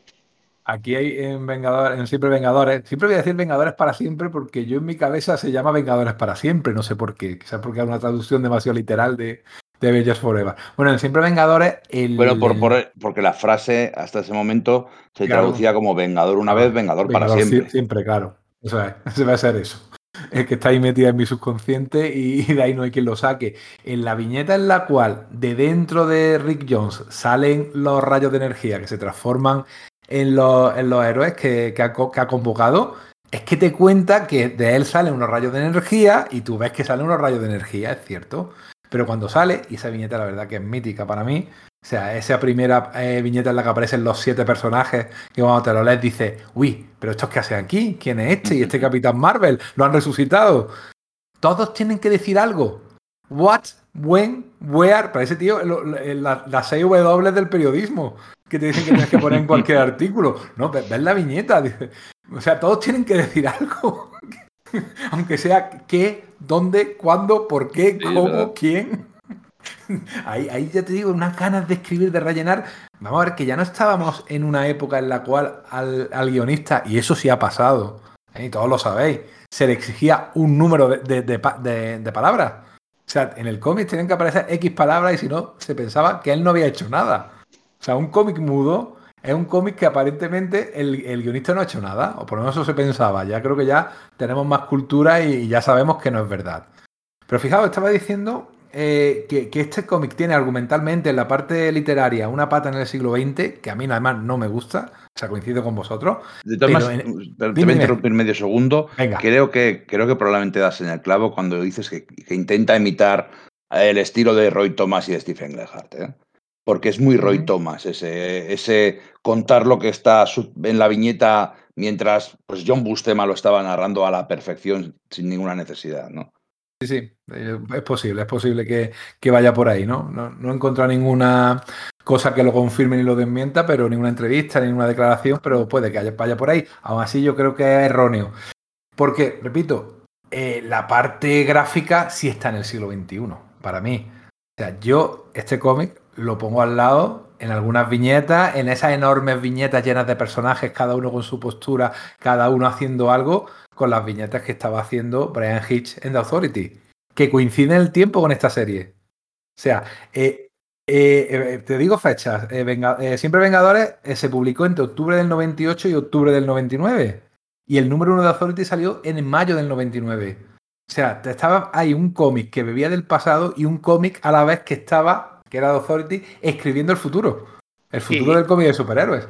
Y sin embargo, fíjate que, o por lo menos para mí, eh, Brian Hitch sí ha envejecido y esto no. O sea, que es la diferencia, ¿eh? O sea, todo, todo lo que parecía moderno en su momento de le hago hasta los cordones a la bota y esto es exactamente un, por decir uno yo de arma, no entiendo, un M16 y aquí la gotita de sangre, eso que en su momento fue rompedor, ahora mismo se ve tan viejo cuando lo lees o sea, se ve tan viejo y a mí personalmente me, chirría tanto y sin embargo tú te lees esto. Y esto sigue siendo un dibujo top. bueno, pero, pero, ese es igual más el Brian Hitch de, The Ultimates. ¿eh? El Brian Hitch de, Authority está saliendo todavía de Alan Davis y está creando ese estilo widescreen. A mí todavía me aguanta mucho. A mí es que me gusta mucho más el, el, Brian Hitch en The Ultimates que en. Perdón. En, sí, sí, The Authority, que en The Ultimates. a, mí, a mí también. A mí cuando ya se pone a no decía calcar, pero a, copiar en exceso la realidad, para mí pierde, pierde la frescura que tenía cuando era un poco más Alan Davis, ¿no? Pero vamos, que yo solo voy a poner una pega a, lo que es el arte que me parece absolutamente excepcional y es el, coloreado, que es algo que me ha chirriado siempre desde que cogí la primera grapa de, de Forum, que yo creo que el problema es ser hijo de su tiempo y esto eh, lo comentamos, eh, porque Nancy y yo hicimos un programa también de, de, Siempre Vengadores y estuvo Carlos y lo estuve comentando con él porque es algo que, a mí me, chirriaba mucho y, Y es cierto que si tú, creo que en el tomo que comentaba Enrique que ha salido hace poco, aparte de algunos bocetos, sale también alguna prueba de color de Steve Olive. Y, es acojonante, que yo creo que es un problema técnico, porque esto está coloreado por, por Optics, que era la empresa digital de, de Steve Olive, que para mí es uno de los mejores coloristas que ha habido nunca en, la, en el cómic. Pero claro, el problema es que cuando Steve Olive coloreaba antes de la época digital, coloreaba él con sus técnicas manuales, luego harían la impresión como fuera, y para mí el resultado es magnífico. Sin embargo, aquí yo creo que habían comprado, Marvel hace muy poquito había comprado a Malibu, se supone que con la excusa de, de coger todo este tema de coloreado digital, y para mí el coloreado es un lastre de este cómic, porque son colores como súper planos, eh, muy apagados y es una pena porque tú te ves las pruebas de color de Steve Olive y son la hostia, pero yo creo que a nivel técnico pues estaban empezando con el color digital y no fueron capaces de, trasladar toda esa gama de matices que él crea, de trasladarlo al cómic. Y para mí a nivel visual eso le resta un poco de potencia. A mí no me disgusta el color, pero sí te voy a dar la razón porque es que Oli Optics era un colorista y de informáticos. O sea, no eran artistas. eran informáticos, porque em, era más, era más preocupante para alguien que quisiera dedicarse en aquella época a colorear el hecho de que le funcionaran las máquinas que no ya el, resultado artístico. O sea, porque, eh, vamos, yo Photoshop y colorear un poquillo, pues creo que la primera vez lo hice en el 96-97 y para hacer un fondo de color uniforme se me tiró el ordenador, pero casi una hora, ¿eh? que ahora con cualquier, eh, con cualquier móvil le daba un botón y te lo colorea todo. O sea, era, era, era complicado, ¿eh? Era complicado y necesitaban unas máquinas bastante potentes que además se rompían todavía porque los PCs estaban al inicio o a lo mejor eh, coloreaban con más, que ya no lo sé bien, pero no nos daba, la técnica no daba y entonces lo que tenía era él, efectivamente, como siempre se había hecho, el colorista lo que hace es hacer una guía de color, eso sí, las guías de color de, coincido contigo, son alucinantes. Y luego unos informáticos que intentaban remedar eso como, como podían. Y a veces chirriaba. De todas maneras no me disgusta, porque yo siempre soy muy amigo de que este tipo de historias épicas tengan color y, brillo y, luz. Y aquí hay mucha luz. ¿eh? Entonces eso por lo menos lo agradezco. No es el color empastado que te hacía otra gente de ocre y marrones que eso sí que te, mata todo, ¿no? Aquí realzaban muy bien los, fondos, lo sabían distinguir de, los personajes, cosa que tampoco hacía mucha falta, porque también tenemos que hablar del entintado de Merino, que a mí me alucina, tío, el detalle. Eh, yo creo, vamos, estoy convencido, Pacheco se hizo dibujante de, con el estilo que tiene ahora cuando empezó a entintarlo Merino. Yo creo que sí. Yo creo que él ya se dio cuenta cómo tenía que dibujar para que el dibujo luciera y le lucía cuando se lo entintaba Jesús, Jesús Merino. O sea, yo, yo por ahí, no sé vuestra opinión, pero eh, yo para mí esta es la obra maestra ¿eh? de, Pacheco, quizás junto a Vicio y Virtud, la de la novela gráfica de la JSA, JLA. Eso te iba a decir yo. Que me encanta también, yo creo que están a la par. Además son historias muy parecidas, ¿eh? historias de muy fan que quiere dibujarse a todos los personajes y que salgan todos en plan icónico y, consigue el mismo efecto. Yo creo que incluso en este mismo cómic se ve la evolución. En 12 números, Pacheco no era ningún novato ya por el estilo, pero en esos 12 números eh, empieza de una forma y, va creciendo como dibujante. De hecho, yo creo que el primer número es con bastante diferencia el peor de todos. Eh, quizá también porque es lo que te tiene que presentar un montón de cosas más, pero yo creo que va creciendo y es mejor dibujante al terminar la serie que al empezarla. Y para mí, a mí me, quizá me guste más el, el JLA JSA, pero este, este, esto es que es muy chulo. Es que en aquel momento nos voló la cabeza. Hombre, yo creo que, a ver, él, venía a hacer o de tener que ser un poco madureira, que era lo que se llevaba en su momento, y el, el Manga, pues, para hacer X-Men, pues tampoco que le apasionara mucho. Entonces yo creo que que un poco aquí es un poco lo que dice Enrique, ¿eh? que a lo mejor nos equivocamos, pero, pero a me da la sensación de que aquí él se ve libre de ese, de ese rollo Merimangas, se encuentra con un entintador que supongo que le estará harto de oírlo, pero para mí es el mejor entintador que ha tenido nunca. Y yo creo que él se siente a gusto y, hay, una sinergia entre entintador y dibujante como, como pocas veces ha visto, ¿no? Como ha comentado también Enrique, me parece que ha sido el tema de, de Birne o Austin o Miller y Jansson, o sea, gente que han nacido para, para conocerse y, dibujar los dos juntos, ¿no? Y, em, y luego lo que dice Íñigo, eh, el final, eh, la sacada de chorra que tiene, con dibujándose a Khan con sus ejércitos, enfrentándose a los Vengadores de diferentes líneas temporales, no sé qué. O sea, eso es para decir, Dios mío, Dios mío, que me quedé como estoy. Lo que parece cierto que yo creo que ya en, en la de JSA, eh, JLA Virtu, yo creo que ya ahí es como, o sea, es, es la sublimación y, y, y, ya desarrollo evolutivo tope de la, la, de, de, este tándem a un nivel ya absolutamente épico, como además, para mi gusto, con un, con un color también mucho mejor. Entonces, el, el conjunto final es, es superior. Lo que, a ver, el otro día, eh, leyendo un comentario de, de, Pacheco, no en concreto de Siempre Vengadores, ¿no? Pero, pero que él un poco debe estar un poco hasta la polla de que la gente o de que los friquitos como nosotros le digamos, pues tu mejor trabajo es Siempre Vengadores o JSA, Bilbo el Superman, tal, no sé qué. Yo creo que él ya tiene que estar harto porque él, lo que comentaba era que, que para él su mejor trabajo siempre es el último que hace porque él siempre da el 100% en su producto. Pero yo entiendo que luego al final esto es algo muy subjetivo, quiero decir, él, puede, puede afirmar eso y, probablemente tenga razón que para él es su, su, mejor trabajo porque se ha desarrollado más, ha, ha, ha sintetizado tal o, o, ha conseguido eh, que su arte para él sea más perfecto, pero luego al final a cada uno le va a gustar lo que le gusta, ¿no? O sea, habrá gente que verá el Guernica de Picasso y dirá que es un mojón y le gustará cuando dibujaba de una manera naturalista. Entonces ahí yo creo que ya entra un poco el, el gusto de cada uno. Y yo aquí coincido con vosotros que para mí este es quizás su primer grandísimo trabajo y, y que sublima con, con el JSA JLA. Mira, con esto de ser del sur y que vivo relativamente cerca de él, pues claro, lo invitan a muchos saraos y me coge cerca y siempre le he seguido bastante. Ya mismo me pondrá una orden de alejamiento, como dice a...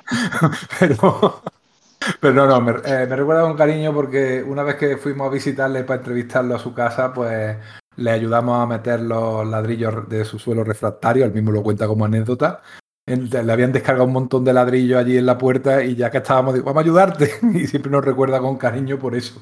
Porque tiene el suelo calentito gracias a mí, al Torres y a Pepe Díaz que fuimos a, visitarle. Pero bueno, en otra parte, es verdad lo que tú dices. Él siempre se preocupa mucho por el entintado, ¿eh?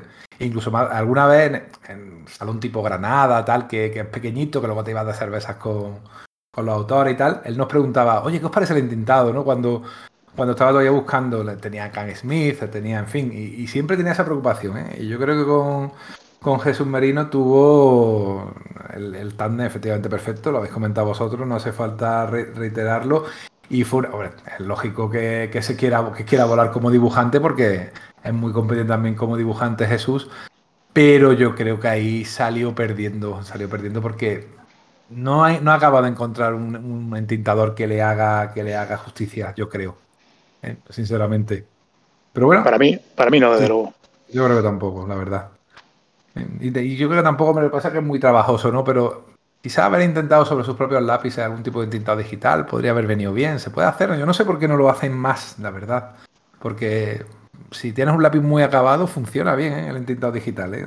jugar con los niveles y tal, pero no, no lo Sí, pero, pero también yo creo que él ahora mismo, teniendo en cuenta que está en, en exclusividad con, con Marvel, que al final es una excusa para que no te vayas a trabajar a DC, ¿no? Como le pasa a Claremont, que, que ha estado años toca, tocándose la huevada por no, para, para, no irse a DC. Y, y, claro, él también vive mucho de las comisiones. Entonces, claro. eh, es sacrificar una cosa por la otra. Sí, es verdad. No, no, sí, al final es eh, equilibrar el, el, arte, ¿no? Que tiene, tiene, tiene interés por, por hacer arte y por hacerlo lo mejor posible, con que tiene que ganarse la bichuela que es autónomo y eso en España claro. es lo peor que bueno, se puede hacer. Y, y, y, luego, yo no lo sé, yo, por ejemplo, yo creo que tú, Enrique, has trabajado con, con tablet, yo la verdad es que no lo he hecho en la vida. Entonces, por muy buenísimo dibujante que sea Carlos Pacheco, a lo mejor se ha puesto delante de una tablet a intentar eso, intentarse hacer alguna prueba y ha dicho, hostia, esto no es para mí. O sea, yo soy muy bueno dibujando, pero, pero no consigo pillarle el punto a, al chiringuito, ¿no? Sí, es verdad que para eso hay ahora una, unos protectores de pantalla que imitan al papel, tío. O sea, que, que sí, te dan esa sí, sensación de papel, ¿eh? pero eso ha salido dan... hace un año por ahí y, y, todos los dibujantes se lo están comprando porque todos echan de menos el rascar lápiz con, con, con sí, la, la, fric la, fricción ahí, sí. Sí, sí, sí. No el deslizamiento que es complicado. Mi, mi amigo Pepe Díaz, que es muy buen dibujante en estilo humorístico y tal, eh, oye, con los dedos hace unas cosas muy chulas, ¿eh? O sea, con los dedos, ni siquiera con un, con un, con un boli. ¿Sabes? Si te pones, puede, puede hacer cositas muy apañadas. Pero sí es verdad que Pacheco en ese sentido siempre ha sido su lápiz, su papel y, y tirar para adelante, que es lo que a él le, le va bien y, no tiene por qué, por qué ponerse a buscar otras herramientas, ¿no? Sin necesidad, si no, si no está a gusto, está clarísimo. Mira, comentabas antes que, que Vengadores, siempre Vengadores, voy a decir Vengadores para siempre toda mi vida, ¿vale? Ya lo he dicho, pero es que me sale. Siempre Vengadores lo petó. A ver, sí, sí, tuvo su, su momento de fama. Aquí en España nos flipaba, nos flipaba mucho. Eh, el hecho de que eh, estuviera haciendo esa serie, pues eso, un español, ¿no? Carlos Pacheco estaba, tenemos, estábamos henchidos de, de orgullo patrio, ¿no? Sin embargo. Fíjate que normal es hoy en día. Sí, sí, sí, hoy lo más normal. De hecho, eh, hablamos de la invasión inglesa en los 80, la invasión española de los 90, pero se ha continuado. ¿eh? Ha habido una segunda invasión en los últimos 6-7 años. Eh, Carmen Carnero, Pepe Larra, eh, David Aja, en fin, os voy a contar un montón de nombres que si esto fue el 1, 2, 3, ganamos un montón de dinero. Es que nos tiramos medio podcast y empezamos a decir nombres de dibujantes españoles que trabajan para Estados Unidos haciendo, haciendo, el 1, 2, 3. Y colecciones, y colecciones top, ¿eh? Colecciones top. No es que digas que están haciendo, yo qué sé, la bomba humana, no, no. Colecciones, o sea, Batman, o sea, Superman, top. Sí, sí, igual que hubo una invasión italiana ahí sobre el año 2005, 2006, Camuncol y compañía, ¿no? Pero, pero lo a lo que me refería era que lo petó, pero no lo petó tanto, ¿eh? Comercialmente, el número uno eh, vendió 91.000 ejemplares, unos 92.000 ejemplares.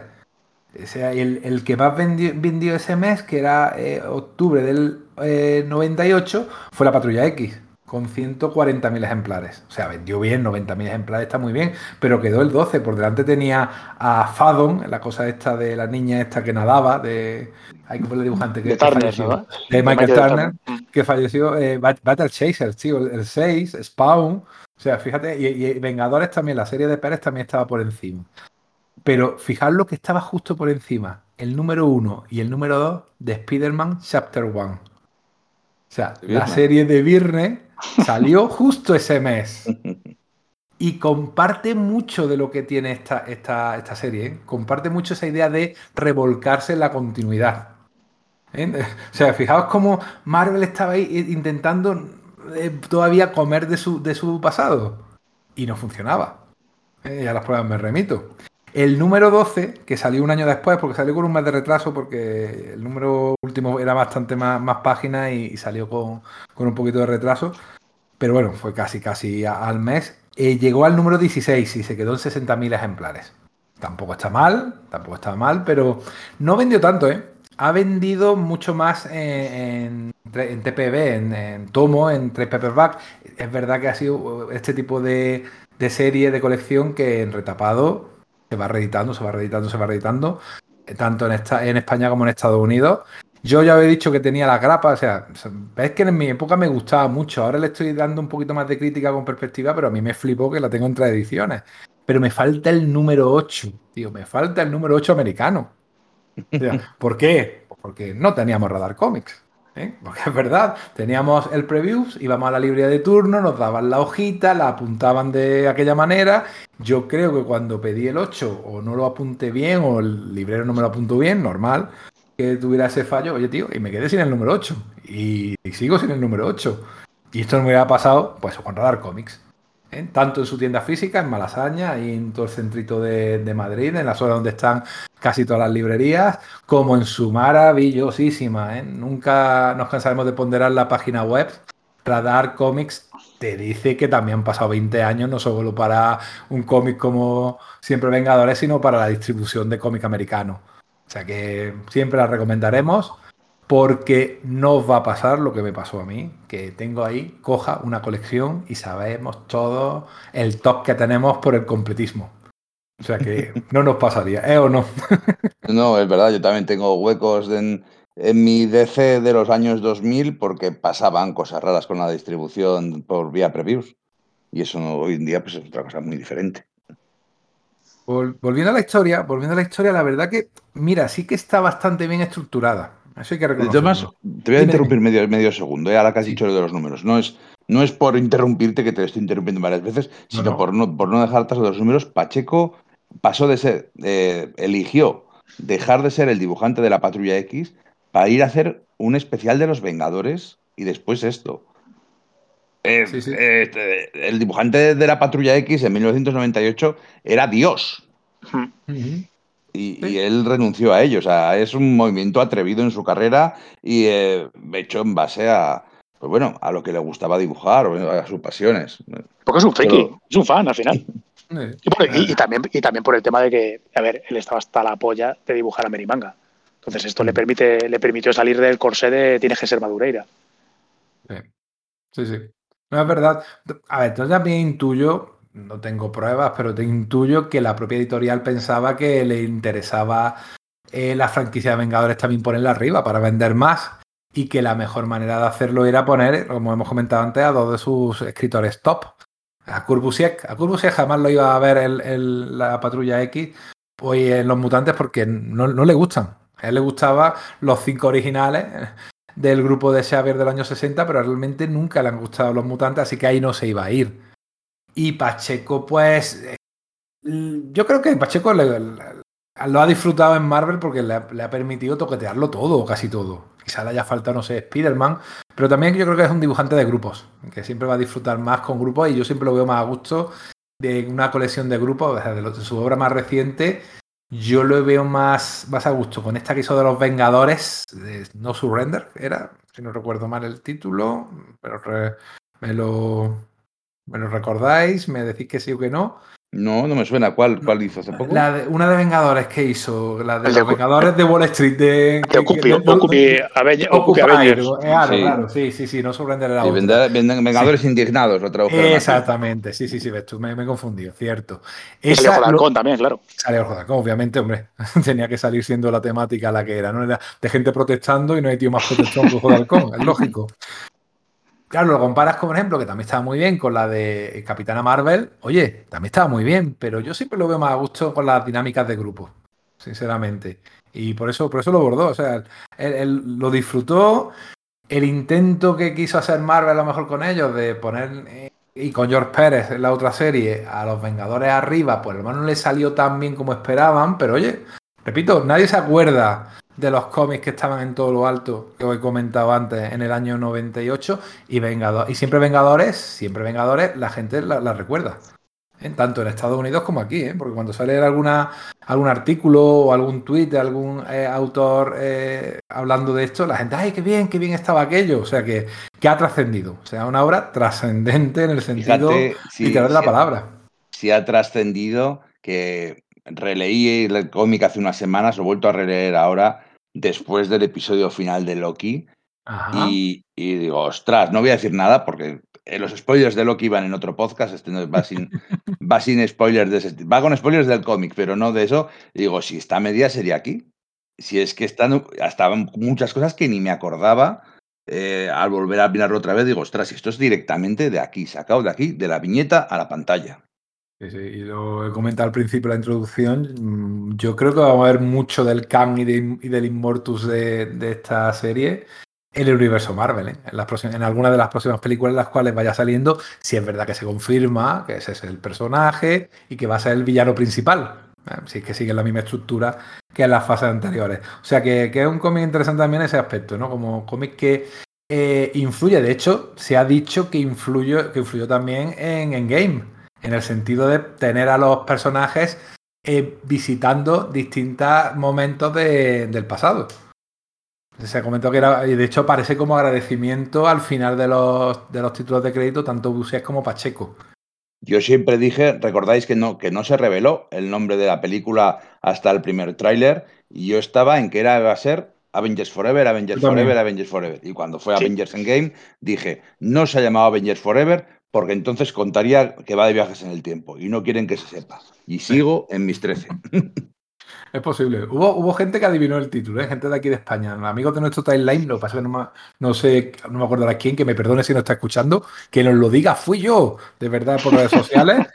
por hubo gente que adivinó, ¿eh? de verdad te lo digo, que era Avengers. lo adiviné yo, pero lo cambiaron. vale. Oye, no sé, ¿qué, ¿quién más le pasa esas cosas, no? Aquí en España. ¿eh? Que dice él, y, pasa, saca los rumores y tienen que cambiar las películas por él, es verdad. No solo. También eres tú, ¿no? De esos. No, lo que, lo que sí comentaba es que, sin embargo, aquí, lo de los viajes temporales, por ejemplo, son inanes. no sirven para nada. O sea, eh, los Vengadores huyen porque eh, eh, se alían con Kang, pierden, porque pierden, Kang se queda defendiendo el fuerte y ellos tienen que huir. Me encanta ese detalle en la esfinge de aquel número primitivísimo de los Cuatro Fantásticos. Con Ramatut. Con Ramatut, que es otra de las muchísimas encarnaciones de Kang. Pues se quedan allí como esperando porque les dicen esconderos. Porque como hay que proteger a Rick Jones, pues tenéis que esconderos para protegerlo. Y sin embargo ven tres anomalías temporales y las visitan. Que para mí es la parte más chula del cómic. Esas tres visitas. Cuando van al oeste, porque además ahí Pacheco saca su vena Blueberry y, y, lo, y lo borda. Cuando están en la Guerra de los Mundos, en Raven, también está genial. Y la parte quizás un poquito más flojita de, de, los años 50, ¿no? Sin embargo, ahí aparecen lo que luego serían los futuros eh, héroes de Atlas, que me encantaba esa serie, por cierto, que luego salió unos cuantos años después, ¿no? Al, hilo de Reinado Oscuro y tal. Mm, y esa parte es la que a mí más me gusta, no sé vosotros, porque ya casi que os tengo que preguntar eh, vuestro momento favorito. Mi momento favorito de siempre, Vengadores. Jo, pues, pues no lo sé.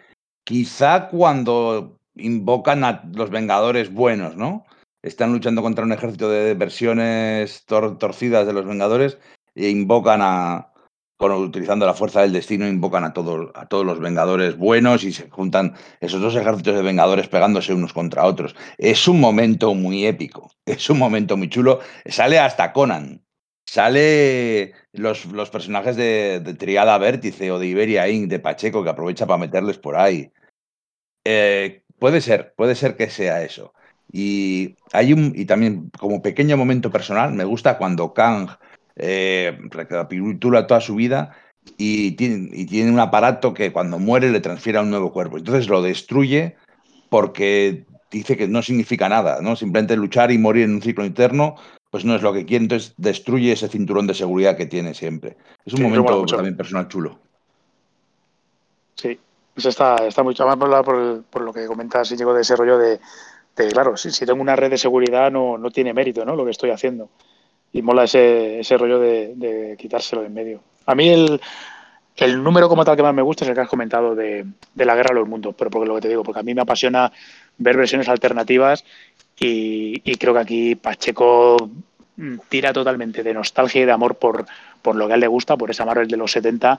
Y a mí ver a ese Kill Raven con el escudo del Capi, ver a ese Pantera Negra con, con los ojos de gato, que yo no sé si él fue el primero que lo hizo o yo lo recuerdo ahora antes de la, de la miniserie que hizo Dennis Cowan de, de Pantera Negra, ¿no? que también salía con los ojos de, de felino y me, me flipaba esa, esa, aproximación, luego ver a, a la, a la robot embarazada y tal, o sea, me parece el Dinamo Escarlata que también está por ahí, o sea, me parece esa encarnación tan totalmente surrealista de, de los Vengadores, a la vez tan chula que me flipa, o sea, es el número que me parece, o sea, que me, me gusta más. Y luego como momento, pues un poco similar a lo que comenta Íñigo, a mí me mola ese rollo de, de, de Kang eh, armándose para la guerra, de decir, aquí eh, venimos a, a ganar, ¿no?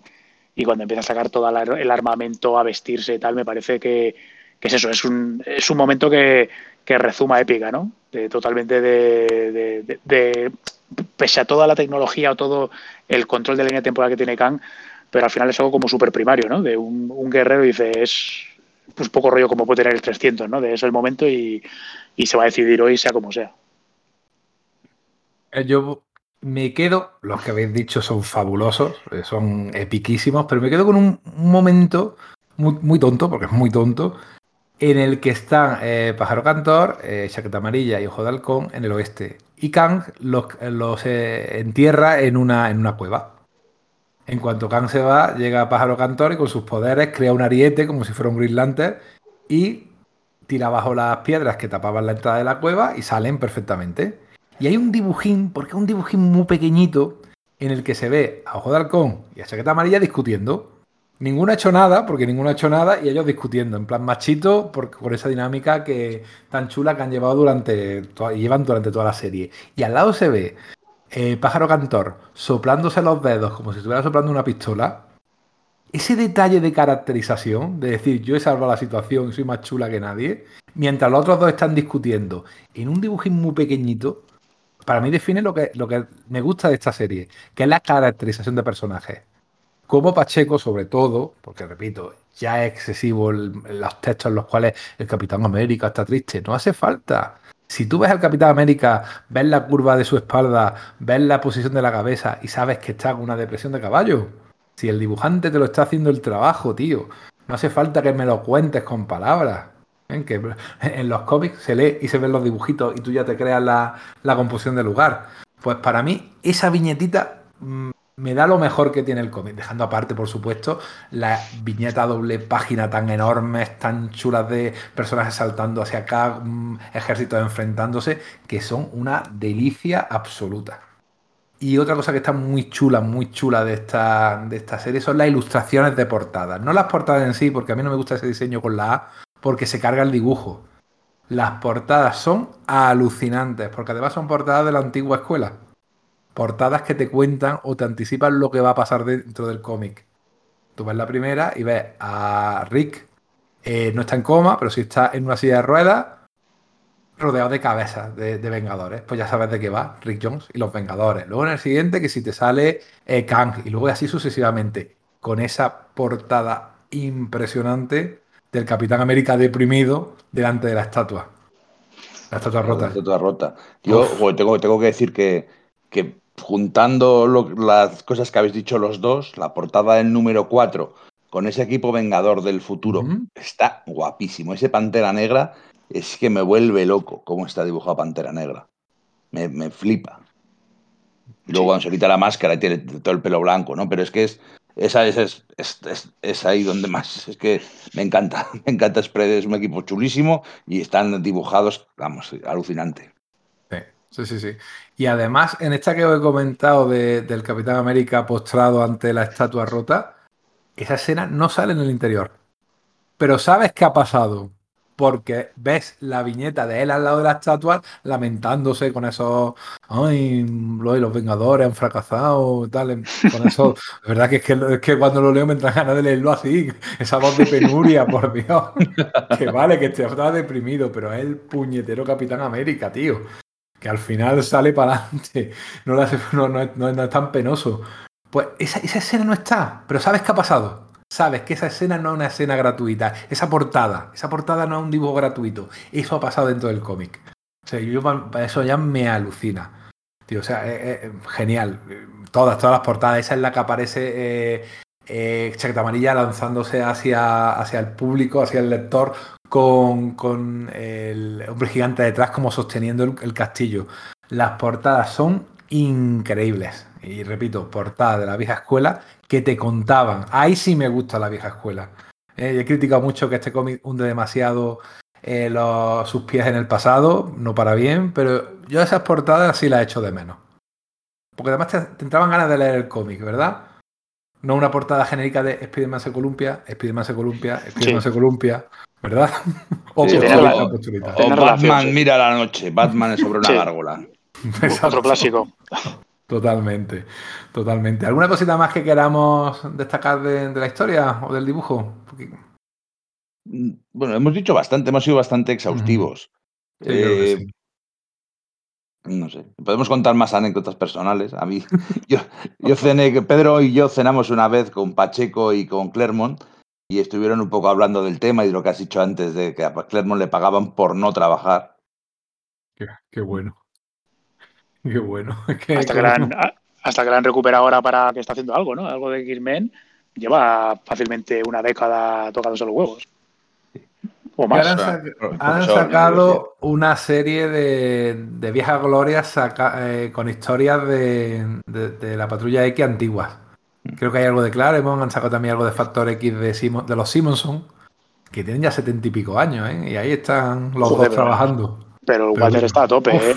El, totalmente, ¿eh? El, que no le siga, que le siga en, Instagram o en, bueno, en Facebook también es activo, o sobre todo en Twitter y el cabrón con sus setenta y pico años. Es que unos dibujos que dices, joder. O sea, así como hay otros tipos que han perdido un poco el, filo, ¿no? Pero este sigue estando a tope, muy a tope. La potencia que sigue teniendo. Sí, sí, sí. Sí, es muy bueno, es muy, muy, muy bueno para, para tenerlo en consideración como un artista Nada de. Tiene que seguir trabajando. Me imagino también que con el sistema que tiene allí, la jubilación, no sé cómo la llevarán. Y los pobres tienen que trabajar, no como aquí, que dicen que trabajaremos hasta los 67, sino hasta que tenga un pie en la tumba. Pero eso, es un, eso, es un, drama, ¿eh? Sí, me voy por peteneras de todas formas. Yo, no sé, por cerrar un poquitín el asunto, siempre Vengadores para mí me parece un poquitín el último gran trabajo clásico de Marvel, ¿no? ¿Verdad? Porque luego ya es la Marvel moderna. Luego hay grandísimos cómics a principios de los 2000. Está, pues yo qué sé, Ecstatics o, pues, eh, Morrison en, X-Men o bueno, o muchas otras series, ¿no? Pero para mí esto es otra época. Es la Marvel clásica haciendo, pues bueno, historia, de, historia del universo Marvel. Bueno, es la, es la etapa prequesada. O sea, es justo quesada donde ya tenemos ese punto de inflexión de lo que es tú, que empieza ya una Marvel que, que bueno, mejor o peor, pero no, no, sigue el paradigma que tenía la, antigua. Sí, Marvel Knights ya estaba funcionando ¿eh? en aquel momento. O sea, ya estaban Quesada y Palmiotti en una oficina dos pisos por encima de, la oficina principal de Marvel. Y, Quesada ya estaba pensando en, lo que tenía que ser la Marvel y este tipo de cómics no entraban en sus planes. No, en absoluto. No, para nada. Para nada. Yo iba, iba, a comentar, pero yo creo que ya casi que no es necesario un poco las secuelas de, de la serie, ¿no? Avengers Infinity, una cosa que hicieron Roger Stern y Chen, que destaca sobre todo porque es una miniserie de cuatro números que tiene una portada, la del número 4, horrorosa. Por favor, buscarla. O sea, la portada del número 4 de Avengers Infinity es la cosa más fea que he visto yo en mi vida. Eh, Son Chen siempre ha sido un tío de los que yo siempre lo he, visto que, que, que, sufre dibujando y ahí tuvo que pasarlo fatal porque, uff, y luego estaba Maximum Security, tío, que aquello era malillo, ¿no? yo ni, lo, leí, ¿eh? Yo sé ni lo leí. Sí, sí, era malo, sí, era malo. Eh, y sin embargo es como una especie de secuela no oficial de, esta historia. Y siempre me hicieron gracia los siempre Patrulla X que sacaron con que Maguire. Ah, sí estaba bien. estaba, estaba ¿verdad? Y era la misma idea. También hacía un poco la misma idea de viajar por el tiempo y arreglar la continuidad. Arregló un montón de cosas y al día siguiente pasaron de todo lo que acababa de hacer Finicieta. Nadie le hizo ni puto caso. Sí, sí, sí. Luego, unos pocos años después, Claremont y, Grumet, Tom Grumet, sacaron un segundo volumen, pero eso yo que me he enterado hoy, investigando un poquito, porque me acordé de siempre Patrulla X y digo, ay, esto ni siquiera ha, sacado, ha salido, creo, en España la continuación. O sea que no sé ni de qué va. O sea que algo, algo de trascendencia sí estuvo, pero yo creo que se perdió. Eh, Vengadores para siempre se perdió un poco en ese final de esa Marvel, efectivamente. Coincido al, 100%. Eh, incluso Pacheco dice: Yo no me estaba dando cuenta de que estaba haciendo un cómic que ya no era el que quería Marvel. Y sí, pasó, pero sin embargo, oye, aquí estamos 20 años después comentándolo, o 20, 22 años de 23 comentándolo y, y nos sigue gustando. Yo creo que nuestros amigos que nos están escuchando también, también, también guardan buen recuerdo de él. el, sin, perdón de, los Vengadores clásicos. Pues mira, yo creo que con eso ya podemos, podemos acabar. Muchas podemos decir después de eso. Sí, señor, Nafset, efectivamente. Alberto, muchísimas gracias. ¿eh? Esta es tu casa. Sé que tienes muchas casas y en todas te tratan muy bien. Espero que nosotros también te tratemos, te hayamos tratado bien. Y que ya seguro que va a haber otra ocasión en que podamos seguir hablando cuando queráis, un, placer, como siempre. Eh, alguien que se ha sobrevivido a la experiencia. Íñigo, un abrazo. Venga, hasta luego, gente. Venga, hasta luego. Adiós. Who is Kang the Conqueror? Is he Nathaniel Richards, a scholar born in the 40th century? Yes. Is he Pharaoh Ramatat, uh, born in Egypt, circa 2950 BC? Also yes. Is he Victor Timely? Yep. Victor Timely Jr. Mm-hmm. Victor Timely the He's all the Victor Timelies. Is he someone called, let me check this, the Whisperer? Uh, according to Wikipedia, yes. Is he Immortus, Lord of Time? Inexplicably, yes. Isn't he also Iron Lad? I'm afraid so. And Marcus Kang, the 23rd, the Scarlet yes. Century? Everybody, everybody, everybody, everybody,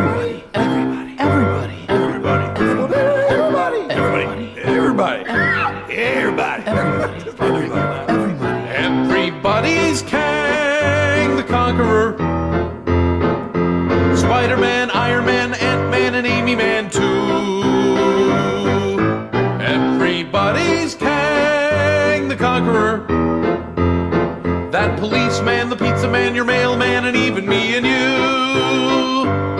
He was your date to the prom and your best friend Tom and your pen pal from Wisconsin.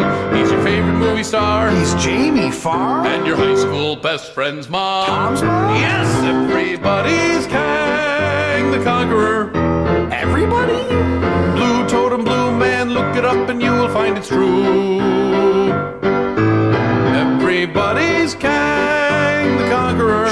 You don't mean everybody. He's the Lord of the Seven You're making this Check up. the oh hot. When he was Kang Prime, he went back in time. He was Hitler and Genghis Khan. He hid the rockets from a Shogun warrior, and he left your headlights on. Cause Kang is the world's worst. He's also the second worst super villain. His plans include traveling back in time to compete against himself for slots 3 through 99. Uh, Because everybody's Kang the Conqueror.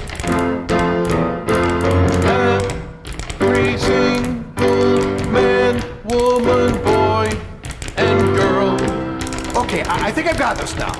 So what you're saying is that everybody's? Hold on a minute. The Conqueror? Yes! Every single person in the world. He's Johnny Reed and Sue and their friend Ben too. He's the drunk guy on the corner. Yes, he's Victor Von Doom and Fin Fang Foom. Man and woman in this room.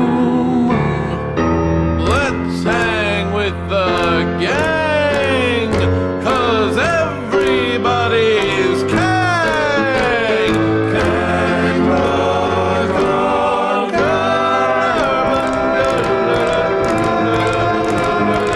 Who are the people in your neighborhood?